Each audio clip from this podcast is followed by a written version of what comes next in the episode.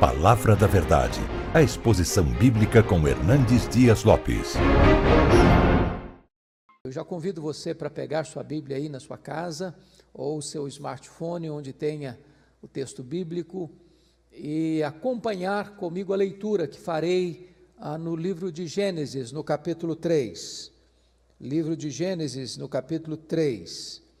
É, faremos esta leitura até o versículo 21 e eu peço a você que, após a leitura, mantenha sua Bíblia aberta para você acompanhar comigo a exposição desta passagem.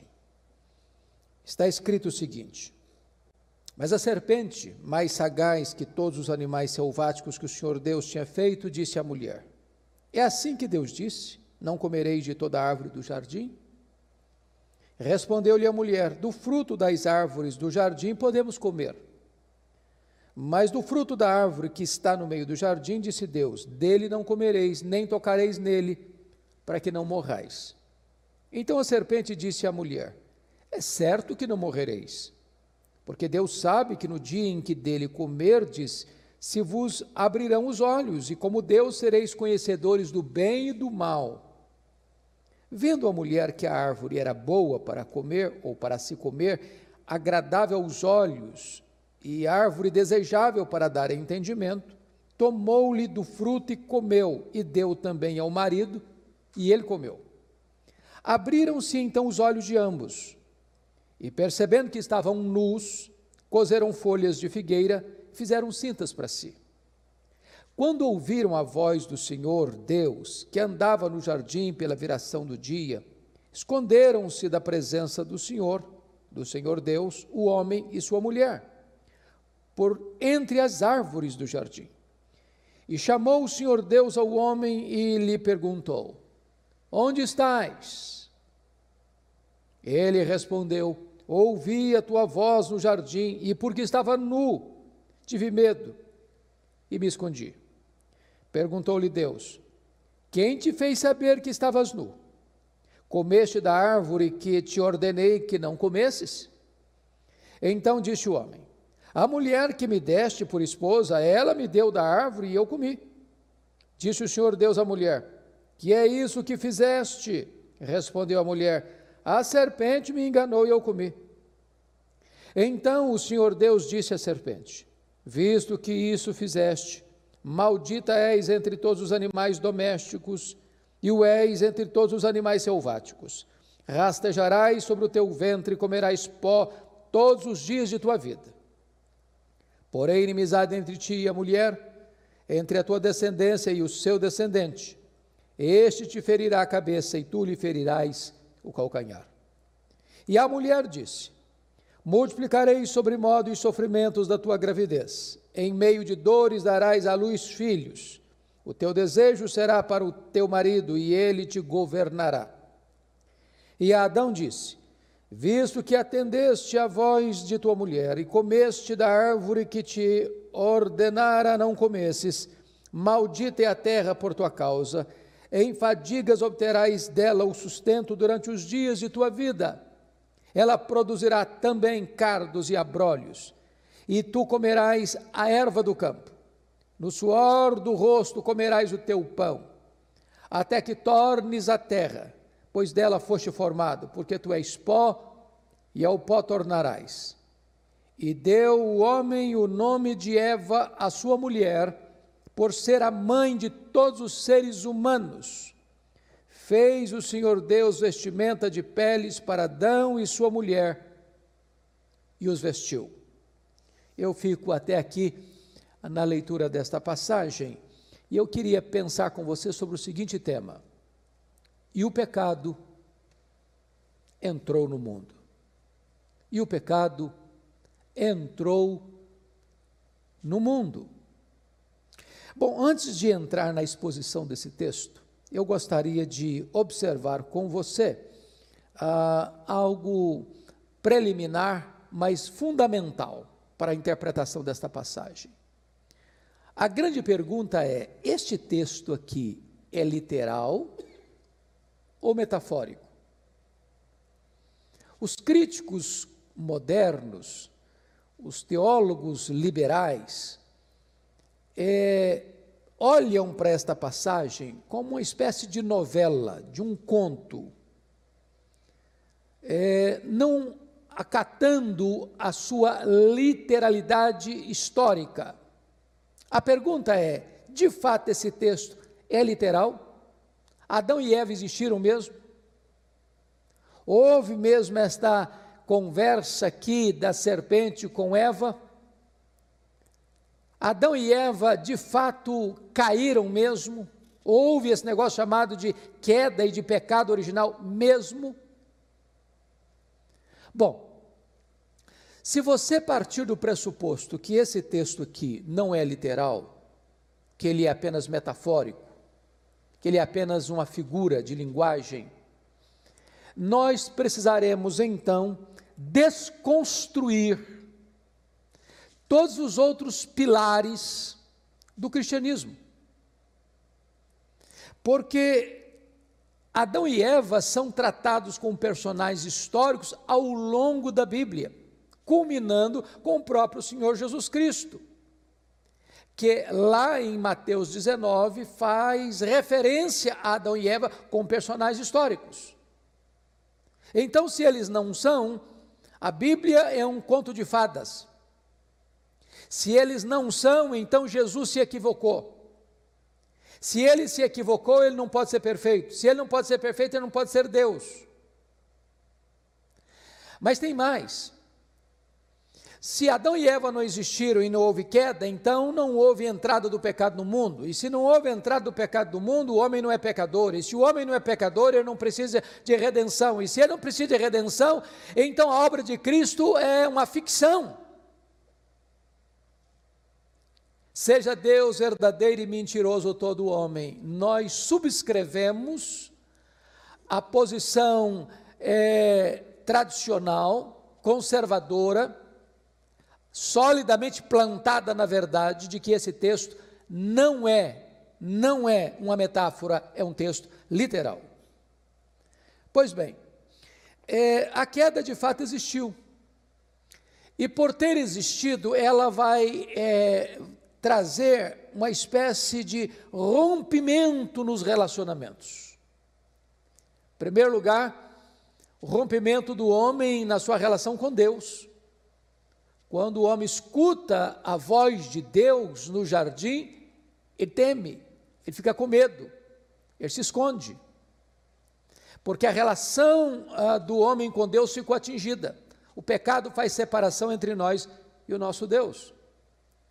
Segundo, o homem tem um rompimento da sua relação com o próximo.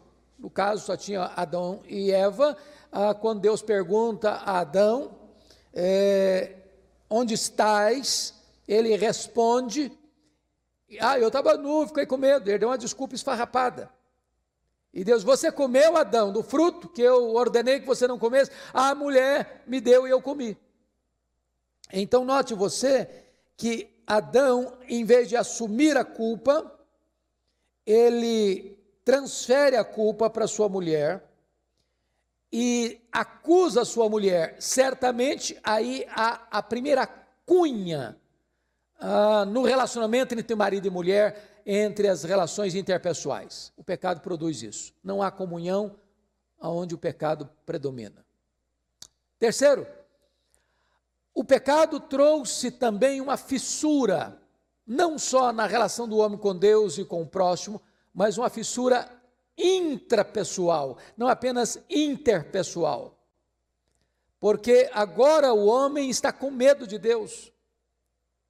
Agora o homem tenta coser folhas para tapar a sua nudez, porque ele é um ser em conflito, ele é uma guerra civil ambulante.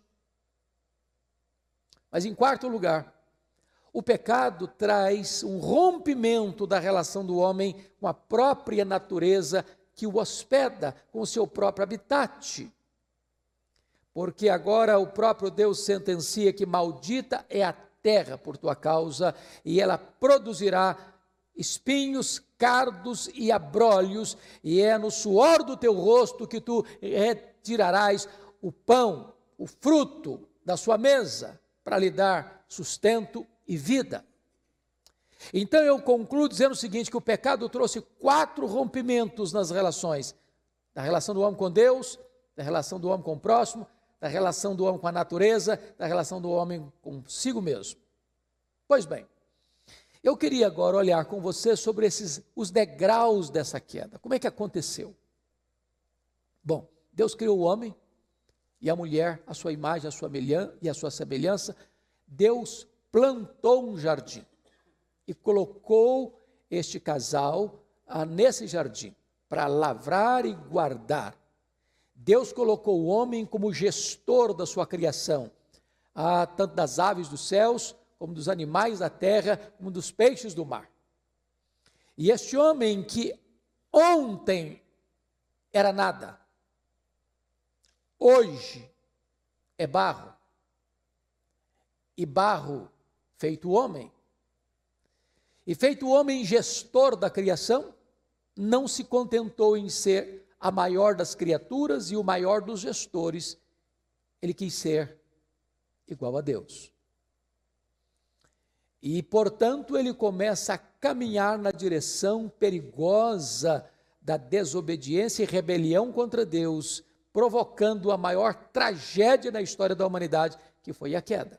Qual foi o primeiro degrau? O primeiro degrau foi quando abriram a agenda para ouvir o diabo. Olha o versículo primeiro. Mas a serpente, mais sagaz que todos os animais selváticos que o Senhor Deus tinha feito, disse à mulher: É assim que Deus disse: Não comereis de toda a árvore do jardim? Toda vez que o homem abre a sua agenda, seus ouvidos, seus olhos, seu coração, para entabular uma conversa com o diabo, ele está em perigo. Ele está em perigo. Era hora de ter um rompimento radical e tapar todas as portas de acesso.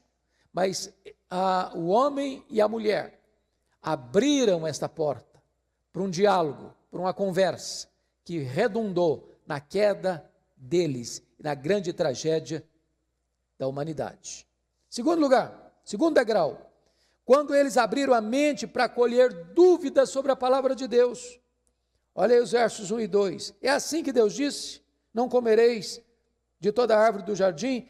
Respondeu-lhe a mulher: Do fruto das árvores do jardim podemos comer. Na verdade, a, a, a serpente sagaz, aqui, como que uma espécie de incorporação do diabo, é, inverte as coisas. É assim que Deus diz: Não comerei de toda árvore do jardim, onde Deus disse sim o diabo disse não. O Deus tinha dado uma liberdade plena, com uma única exceção. O diabo faz a pergunta colocando a negação em tudo.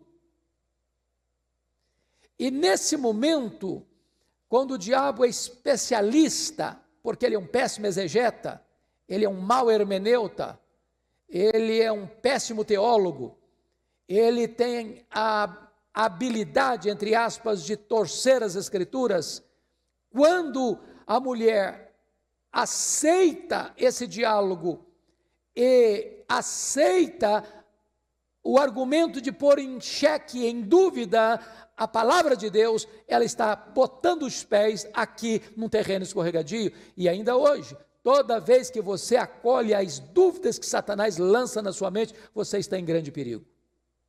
Terceiro lugar, Terceiro degrau da queda.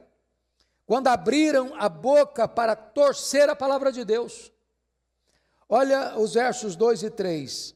Respondeu-lhe a mulher: Do fruto das árvores do jardim podemos comer, mas do fruto da árvore que está no meio do jardim, disse Deus: Dele não comereis, nem tocareis nele, para que não morrais. Então, note você que Eva aqui é, acrescenta o que Deus não disse, Deus nunca tinha falado: Não tocareis nele. E ela amacia, diminui a ênfase da expressão certamente morrereis, para que não morrais. Aquilo que era categórico e imperativo, ela coloca numa mera possibilidade. Então, Eva não só ouve a, a insinuação da dúvida de, do diabo, mas ela, ao abrir a boca, ela torce a palavra de Deus, acrescentando o que Deus não disse e a, diminuindo a ênfase do que Deus disse. Tenha muito cuidado ao citar a Bíblia, porque nós não podemos acrescentar nada a ela e nem diminuir nada dela. Foi o que Eva fez, e foi uma casca de banana no seu caminho que levou-a a uma grande queda. Mas ainda em quarto lugar, quarto, quarto lugar, o degrau, quarto degrau é quando abrir os ouvidos para escutar a negação da palavra de Deus. Olha comigo os versos 4 e 5.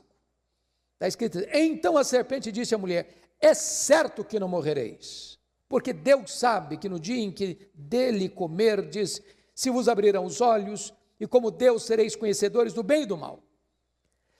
Olha a sutileza de Satanás. Olha a sutileza do diabo. Se a serpente tivesse começado essa conversa negando peremptoriamente a palavra de Deus, talvez Eva fechasse a porta e não conversasse com ela. Ah, ele começa sutil, assim é o pecado. Ele vem manso, ele vem ah, inofensivo, ele vem sutilmente, ele vai entrando pouco a pouco. E agora, quando o diabo percebeu que Eva não estava tão segura ah, da palavra de Deus, então ele nega categórica e insofismavelmente a palavra de Deus. É certo que não morrereis. Deus está blefando. Deus não é digno de confiança. Deus não está falando a verdade. Não é preciso levar a sério o que Deus está falando. Aliás, Deus tem más intenções com vocês. Porque, conforme está no escrito no versículo 5, porque Deus sabe que no dia em que dele comeres, se vos abrirão os olhos, e como Deus sereis conhecedores do bem e do mal. Ou seja, Deus não está agindo honestamente com vocês, Ele está escondendo de vocês aquilo que vocês têm direito, aquilo que vocês têm capacidade de experimentar. E aí vem quinto passo da queda. Quando abriram os olhos para ver o pecado como algo agradável. Olha comigo o versículo 6. Olha comigo o versículo 6. Vendo a mulher, vendo a mulher que a árvore era boa para se comer, Deus havia dito: Não comereis, porque certamente morrereis. Agora ela já está achando que o que Deus proibiu é bom demais. Agradável aos olhos, era boa para comer, agradável aos olhos e árvore desejável para dar entendimento, tomou-lhe do fruto e comeu, e também deu ao marido e ele comeu. Aqui está a, a caminhada do que é o pecado. Né? ah, ninguém entra no pecado da primeira vez se chafurdando nele. É sutil. A proposta do diabo aparentemente parece tão boa. Vai lhe dar prazer, é agradável, vai te ajudar a abrir novos horizontes. E quando você começa a perceber que o pecado é bom, atraente e proveitoso, você já engoliu a isca venenosa da tentação. E aqui então, Eva não só come, mas ela dá ao marido e ele come. E é a Paulo interpretando isso diz que Eva comeu o fruto enganada, Adão conscientemente. Conscientemente. Foi Eva que foi enganada, Adão não. É por isso que, do ponto de vista teológico, Adão é o grande responsável. O pecado entrou no mundo por Adão. A queda aconteceu com Adão, ele era o cabeça federal da raça, e ao cair, não caiu apenas ele, caiu toda a raça. E ele, diante de Deus, é o responsável. Ele está fazendo conscientemente. Mas, em último lugar, em último lugar, quando é, qual o último degrau da queda? É quando abrir o coração para hospedar ingratidão, insatisfação e megalomania. No momento em que Satanás diz: vocês serão iguais a Deus, de repente Eva e Adão começaram a perceber que eles estavam oprimidos naquele jardim, que eles tinham direitos, que eles mereciam mais, que eles podiam mais. E toda vez que o diabo lança no seu coração essa ideia de que você merece mais, de que você está sendo privado de prazeres que Deus está lhe cerceando, como se Deus é, jogasse contra você e não a seu favor, você está em grande perigo, em grande ameaça. Você já colocou então os seus pés nesse terreno escorregadio. Então eles tomam no fruto, eles comem e a queda acontece. Agora, dito isto, chama a sua atenção para os sintomas da queda. Olhamos os degraus da queda, vamos ver os sintomas. Primeiro sintoma, olha aí, versículo 7, é o drama da culpa. O drama da culpa. Abriram-se então os olhos de ambos, e percebendo que estavam nus, cozeram folhas de figueira e fizeram cintas para si. Ao abrir os olhos, eles não se tornaram igual a Deus. Ao abrir os olhos, eles perceberam que estavam vulneráveis. Aquilo que até então não era um problema para eles, a nudez, agora é. E esse é o drama da culpa. A culpa é um carrasco. A culpa assola, açoita suas vítimas impiedosamente dia e noite. Você não tem condições de desligar esse botão, sabe por quê? Porque Deus colocou a sua consciência, Deus colocou a consciência dentro de você, você tem um tribunal moral dentro de você, você tem uma luz vermelha que quando você erra e peca, ela acende. Você pode até ir é, resistindo a isso e de repente este, esta seta que fere a sua consciência fique rombuda e você tem uma consciência cauterizada e quando ela fica cauterizada você está numa situação pior ainda. Mas não tem pecado sem culpa. A sobremesa amarga do pecado é a culpa. E ela vai atormentar você, e ela vai assolar você, e ela vai castigar você, e ela não vai dar trégua a você até que você encontre o perdão que está em Cristo Jesus. Segundo sintoma, notem comigo ainda, é o problema da vergonha, o peso esmagador da vergonha. Diz o texto, no versículo de número 10, eu ouvi a, a, tua voz no jardim, e porque estava nu, tive medo e me escondi. Bom, na verdade, agora o homem que tinha sido criado perfeito, até que o pecado entrou na sua história, ele já está tentando driblar sua própria consciência e mentindo para Deus. Ele não teve medo porque estava nu, ele estivera nu até então. E eu não sei, a Bíblia não menciona quantos anos tinha Adão quando ele caiu. Mas ele vivera nu com sua mulher no jardim e não se envergonhava. Está escrito isso lá no capítulo 2, versículo 25. Ora, um e outro, o homem e sua mulher, estavam nus e não se envergonhavam. Agora estão com vergonha. Vergonha de Deus, vergonha um do outro. Eles estão completamente expostos. Eles estão completamente vulneráveis. E quando o homem está vulnerável, quando ele não está coberto, ele está com vergonha. Expor as suas intimidades agora gera vergonha. Mas o terceiro sintoma da queda é o medo e a fuga de Deus. Olha o verso 8 comigo.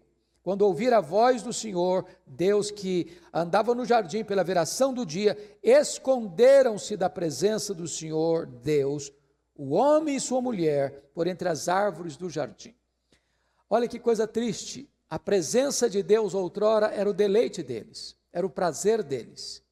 Mas agora, no pecado, a presença de Deus os constrange, a presença de Deus os intimida, e eles tentam fugir de Deus e se esconderem de Deus. E olha que coisa terrível é que o pecado faz: torna o ser humano tolo, louco, porque eles sabiam da é, verdade, da onisciência, onipresença de Deus, e eles tentam se esconder de Deus atrás de uma árvore. Quando Deus está em toda parte, conhece tudo e a todos exaustivamente. O pecado torna o homem tolo, nécio. Pois bem, dito isto, eu gostaria de olhar com você um outro aspecto desta passagem, que são os mecanismos de fuga produzidos pela queda. Primeiro mecanismo de fuga produzido pela queda chama-se racionalização. Eu vou usar uma linguagem um pouco agora da psicologia e explicar melhor isso para você, para você compreender como esses mecanismos que os nossos pais usaram lá no Éden ainda são usados hoje. Então, o primeiro mecanismo foi a racionalização. Olha comigo os versos 9 e 10. E chamou o Senhor Deus ao homem e lhe perguntou: Onde estás? Ele respondeu: Ouvi a tua voz no jardim, e porque estava nu, tive medo e me escondi. Bom, é, ele está tentando argumentar com Deus, despistar o assunto, é, driblar sua consciência e criar mecanismos de racionalização para explicar o inexplicável. Você desobedeceu, você comeu o fruto que eu mandei você não comer, você está nessa situação por isso. Então não vem aqui com outras palavras, com outros discursos, com outras motivações, com outras razões, com outras explicações, não. Isso é racionalização. Entre no ponto, não fuja da agenda. Por que, que você fez isso? Quantas vezes, desde criança, a gente aprende isso? Menino faz uma arte em casa e o pai e a mãe apertam o menino e bota a culpa no outro. Ou ele dá uma outra explicação, ou ele dá uma outra uma justificativa que não é o ponto, que não é o fulcro do assunto, não é o cerne da questão. Racionalizações. Segundo mecanismo, transferência. Esse é um termo muito usado na psicologia. Olha comigo os versos 11 e 12. Perguntou-lhe Deus: Quem te fez saber que estavas nu? Comeste da árvore que te ordenei que não comesses? Então disse o homem: A mulher que me deste por esposa, ela me deu da árvore e eu comi. Ele não aceita a responsabilidade, ele não assume a sua culpa, ele transfere o problema para a mulher e, de certa forma, velada e indiretamente, ele acusa Deus que deu a mulher para ele. Em outras palavras, está dizendo: se tu não me desses esse presente de grego, eu não estaria nessa situação.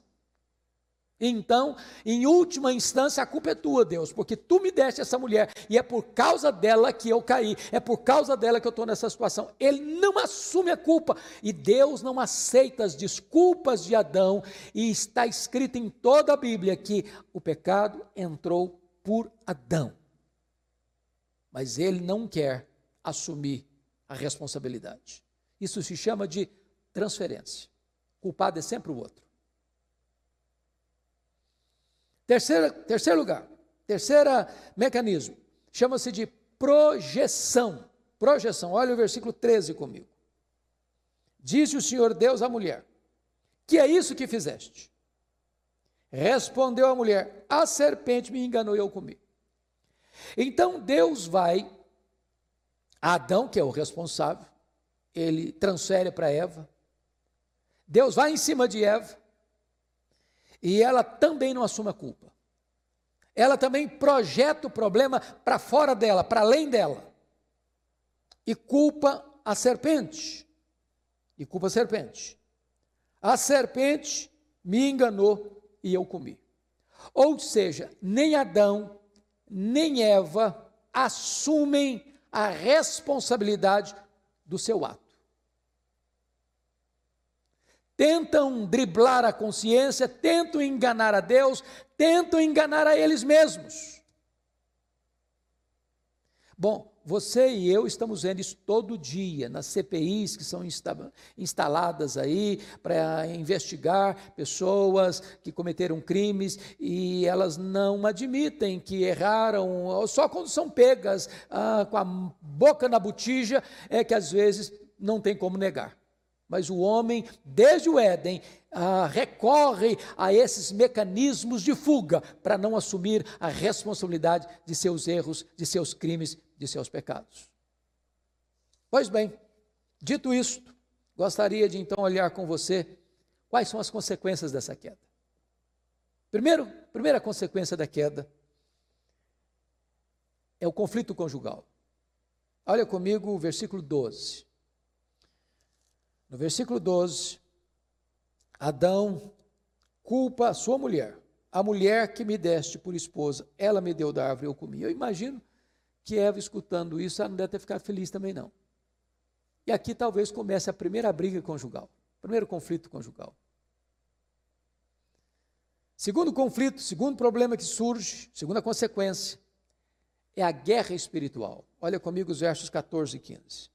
Então o Senhor Deus disse à serpente: Visto que fizeste maldita és entre todos os animais domésticos, e o és entre todos os animais, animais selváticos, rastejarás sobre o teu ventre, comerás pó todos os dias da tua vida. Antes de ler o versículo 15, chama a sua atenção para esse ponto.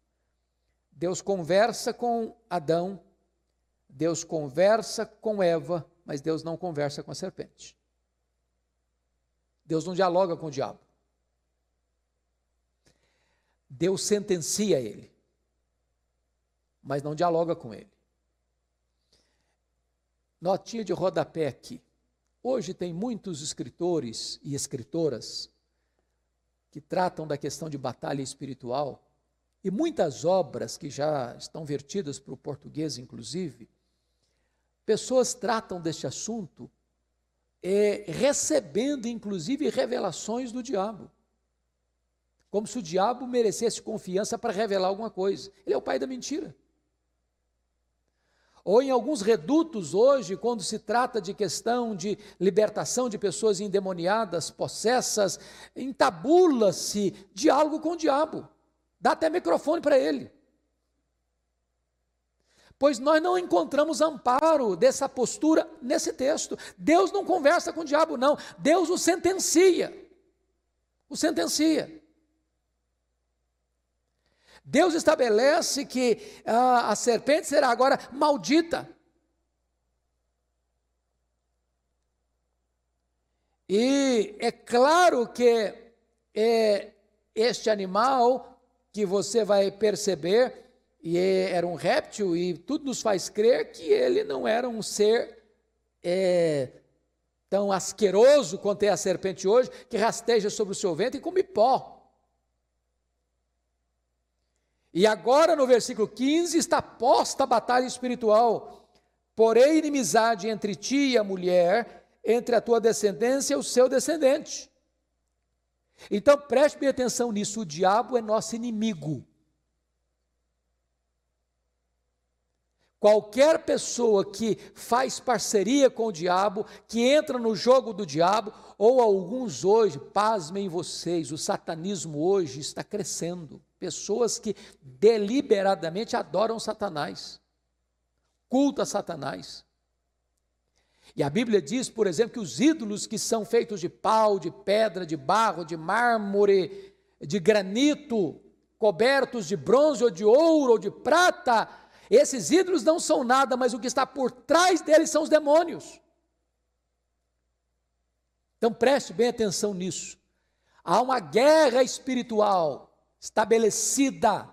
Estabelecida, o diabo é nosso inimigo, ele é aquele que 24 horas por dia anda ao nosso redor procurando nos devorar. Então acautele-se, Louvado seja Deus, o descendente da mulher, Jesus Cristo, nosso Senhor, é, esmagou a cabeça da serpente na cruz do Calvário e expôs o diabo e suas hostes ao desprezo, ao opróbrio, e hoje nós somos mais do que vencedores em Cristo Jesus.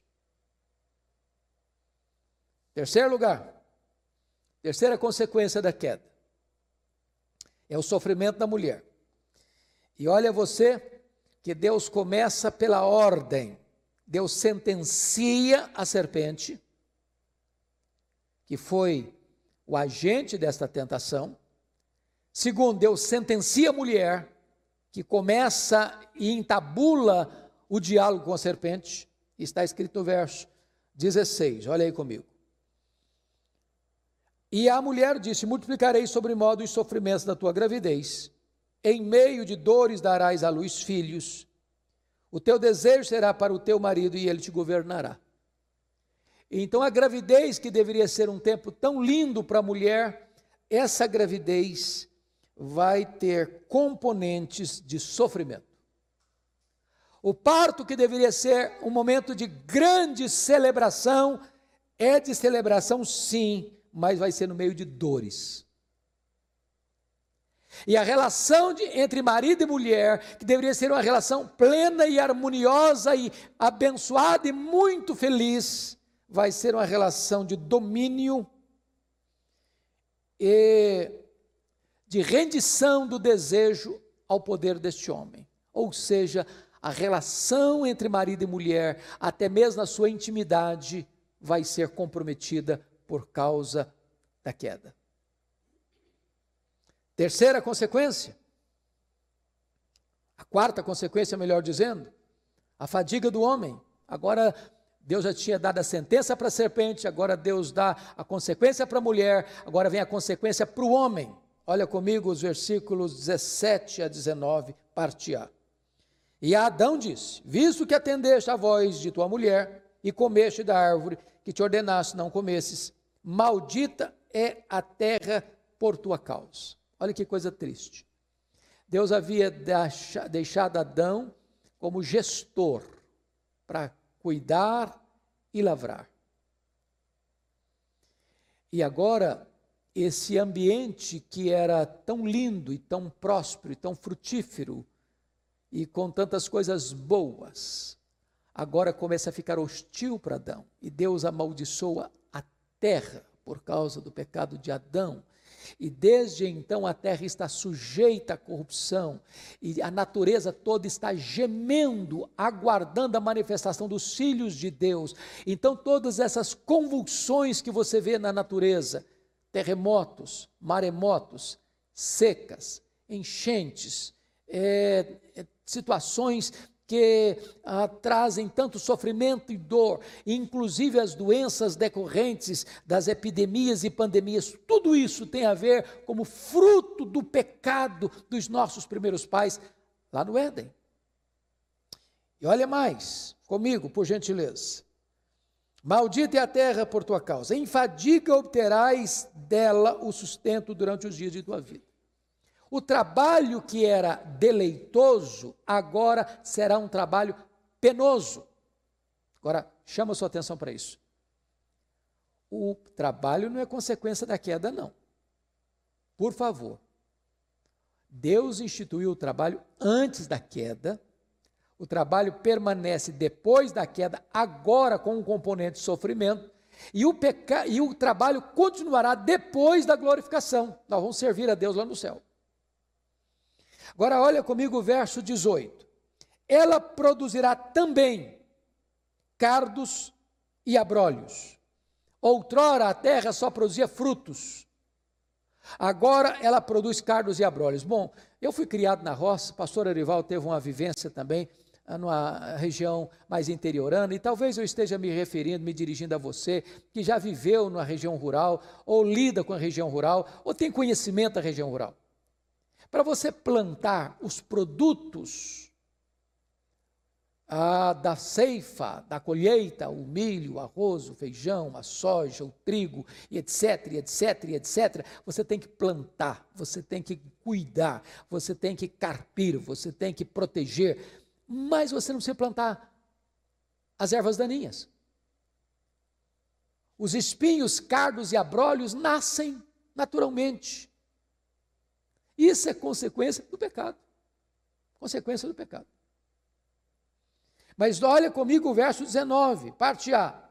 No suor do rosto comerás o teu pão, até que tornes a terra.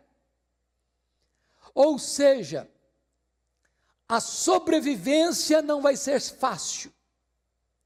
Vai sobreviver, vai comer, mas é com trabalho penoso, é com o suor do rosto, é com a fadiga, é consequência, portanto, do pecado. Mas vamos lá, a quinta consequência do pecado, a morte. Olha o versículo 19, parte B. Até que tornes a terra, porque dela foste formado, porque tu és pó, ao pó tornarás. Pastor Arival pregou hoje, no culto das oito e meia, falando sobre a morte.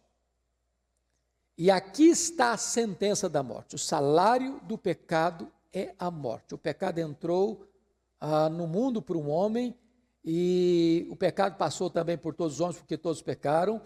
E a morte então vem como salário amargo ah, dessa, desse pecado. O salário do pecado é a morte, diz Paulo. Aqui está a sentença.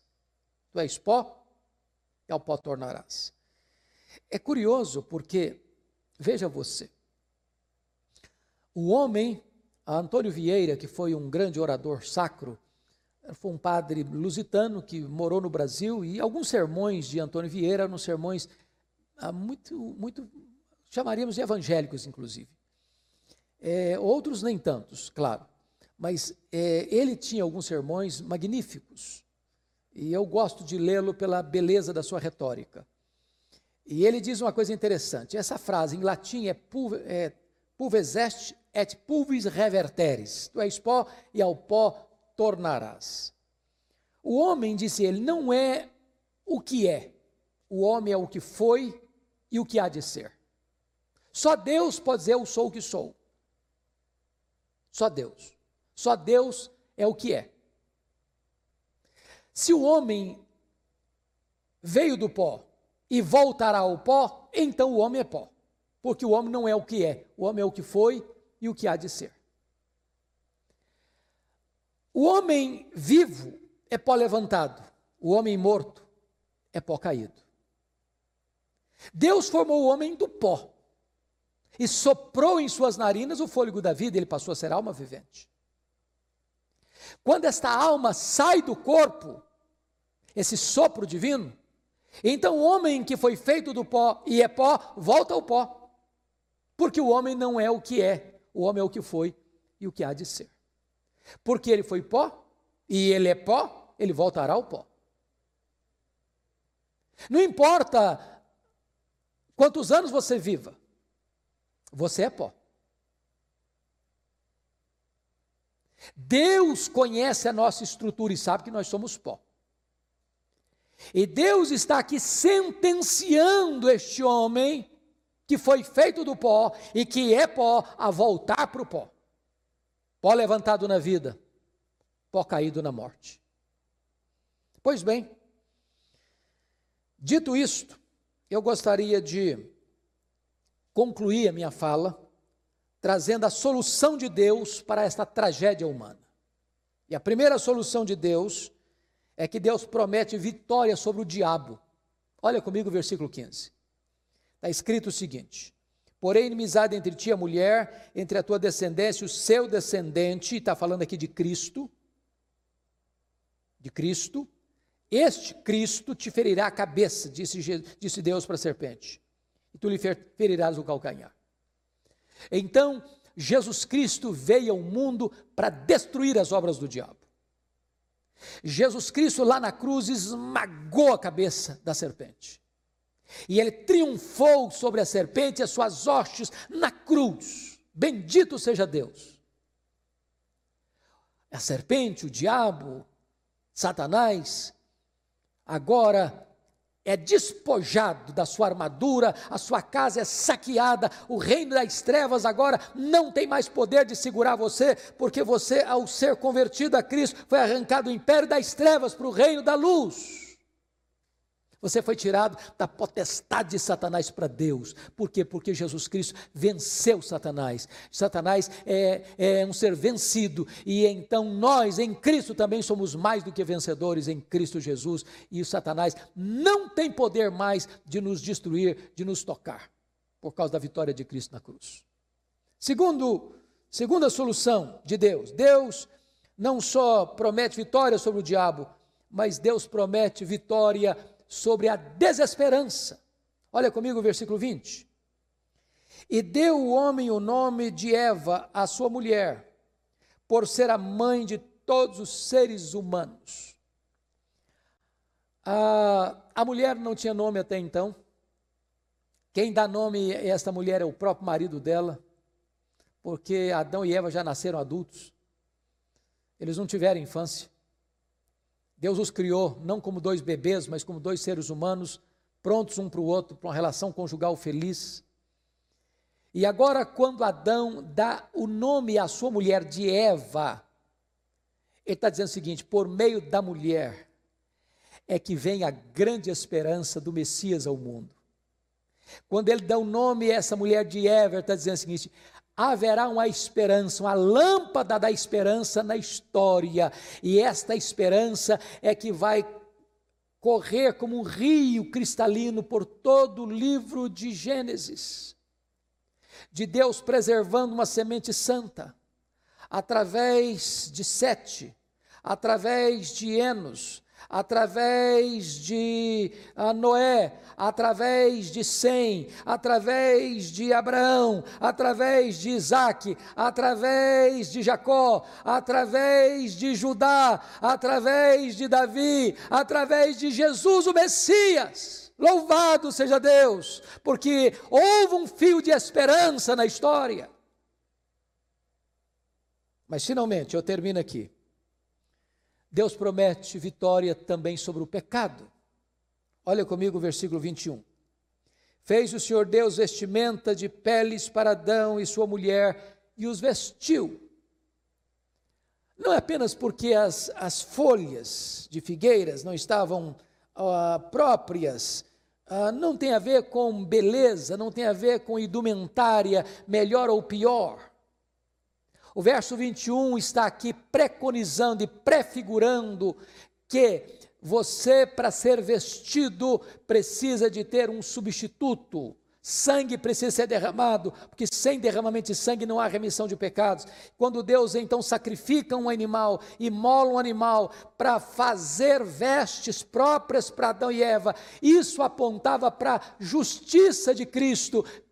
E só por meio da justiça de Cristo é que nós somos cobertos e vestidos adequadamente. Só por meio do sangue de Cristo é que nós temos os nossos pecados perdoados e lavados, e só por meio da obra de Cristo é que nós somos justificados, e só quando nós somos cobertos pela vestimenta da justiça de Cristo é que nós temos então solução deste gravíssimo problema, maligníssimo problema que é o pecado na nossa história. Então Deus traz é, vitória sobre o diabo, Deus traz esperança para a desesperança, Deus traz redenção para os pecadores por meio da obra é, sacrificial de Jesus Cristo na cruz do Calvário. Então, esse texto não é uma metáfora, esse texto é histórico. E esse texto traz reverberações ao longo da história, chegando a você e a mim neste dia. Que Deus abençoe o seu coração, que Deus abençoe a sua vida e que nós tenhamos cada dia mais amor e apego à palavra de Deus. Deus abençoe sua vida. Palavra da Verdade, a exposição bíblica com Hernandes Dias Lopes.